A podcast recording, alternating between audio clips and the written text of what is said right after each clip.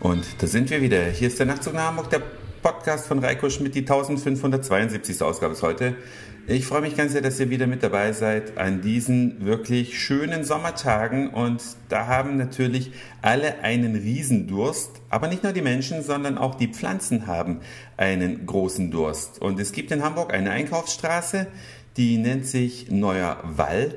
Da sind so die etwas edleren Geschäfte angesiedelt und da bin ich neulich, lange nach Geschäftsschluss, mit einem Freund durchspaziert und habe da gesehen, dass, oder das äh, ist natürlich nichts Neues, vor den Geschäften stehen Pflanzungen. Ja, schöne Blumentöpfe und da sind also Sachen drin gepflanzt, damit es einfach ein bisschen netter aussieht, damit die Straße eben nicht nur aus Asphalt und äh, Pflastersteinen besteht. Und da stehen also vor den Geschäften diese Pflanzenkübel. Und ich hätte natürlich gedacht, oder was hättet ihr gedacht? Pflanzenkübel vor jedem Geschäft oder vor fast jedem sind halt so Pflanzenkübel. Wer gießt eigentlich diese Pflanzen? Ich hätte ja gedacht, das macht jedes Geschäft für sich. Ja, dass die da einfach eine Gießkanne haben und jeden Tag da eine reinkippen, in jeden Pflanzkübel einen, links und rechts vom Eingang jedenfalls. Und ganz so ist es aber nicht, denn diese Pflanzendinger die sind alle einheitlich. Vor jedem Geschäft steht also derselbe Pflanzkübel. Kann man sich jetzt drüber streiten, ob so ein einheitliches Bild gut ist oder ob das fast schon ein bisschen langweilig ist, aber ist egal. Auf jeden Fall ist offenbar eine Gärtnerei mit der Ausgestaltung mit Blumenkübeln da verantwortlich und die gießen auch.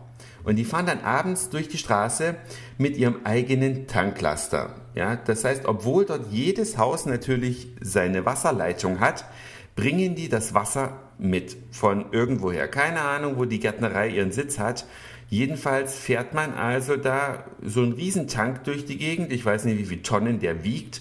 Auf jeden Fall ist das ja auch ein ökologisches Problem, ne, wenn man Wasser einfach mal eine Runde spazieren fährt, obwohl man das vor Ort hat. Aber das ist halt im modernen Dienstleistungszeitalter vielleicht völlig normal dass man das Wasser mitbringt. Also ich war total erstaunt und wollte euch das unbedingt mitteilen, weil ich habe gedacht, ich pack es nicht. Ja, die Läden kümmern sich nicht um die Blumen, die sie vor ihrer eigenen Eingangstür haben, sondern da kommt der Gärtner zum Gießen. Abgefahren. Aber gut, die Leute, die am Neuen Wall ihr Geld ausgeben, bezahlen sicherlich den ganzen Spaß mit. Das ist also da die Straße, wo man auch ohne große Probleme Damenhandtaschen jenseits von 20.000 Euro kaufen kann. Pro Stück. Wohlgemerkt.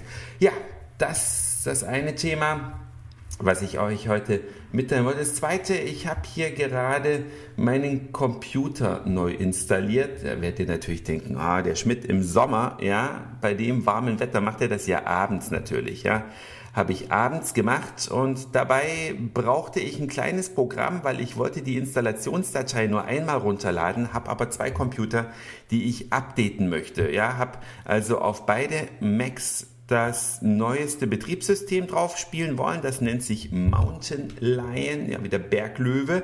Und wollte die Datei nur einmal runterziehen und brauchte dafür aber ein kleines Programm, damit ich das dann auf zwei Rechnern nutzen konnte. Ist auch ganz legal. Ja, man darf bis zu fünf Rechner mit, einem, mit einer Lizenz ausstatten für 19, Euro, äh, 19 Dollar, 16 Euro. Und dazu brauchte ich ein kleines Programm, was das bewerkstelligt. Und das habe ich mir dann runtergeladen. Und da wollte ich euch jetzt drüber informieren. Wie macht ihr das eigentlich, wenn ihr Software, kleine Hilfsprogramme runterladet, die beispielsweise Shareware sind? Das heißt, eigentlich kosten sie Geld, aber eigentlich muss man es auch nicht bezahlen und kann es trotzdem nutzen. Ein solches Programm hatte ich auch. Exakt war es Donationware, also Software, für die man freiwillig spenden kann. Und jetzt möchte ich gern von euch mal wissen, habt ihr schon jemals für ein solches Programm bezahlt oder sagt ihr, was man im Internet kostenlos runterladen kann und was dann auch kostenlos seinen Dienst tut, das braucht man nicht zu bezahlen. Würde mich einfach mal interessieren, ganz ohne Wertung, weil die Anbieter der Software könnten sie auch einfach kostenpflichtig verkaufen. Also schreibt mir das mal, bezahlt ihr für Shareware oder Donationware, wenn sie äh, bei euch im Einsatz ist oder macht ihr das nicht? Ich habe übrigens, falls es nur interessiert, 5 Dollar gespendet. Also etwas über 4 Euro war mir der Spaß wert. Kann man ja selbst den Preis bestimmen, wenn man Donationware benutzt. Das war's für heute. Dankeschön fürs Zuhören, für den Speicherplatz auf euren Geräten. Ich sage Moin Mahlzeit oder guten Abend, je nachdem, wann ihr mich hier gerade gehört habt. Wünsche euch weiterhin herrliche Sommertage und vielleicht hören wir uns schon morgen wieder. Euer Reiko.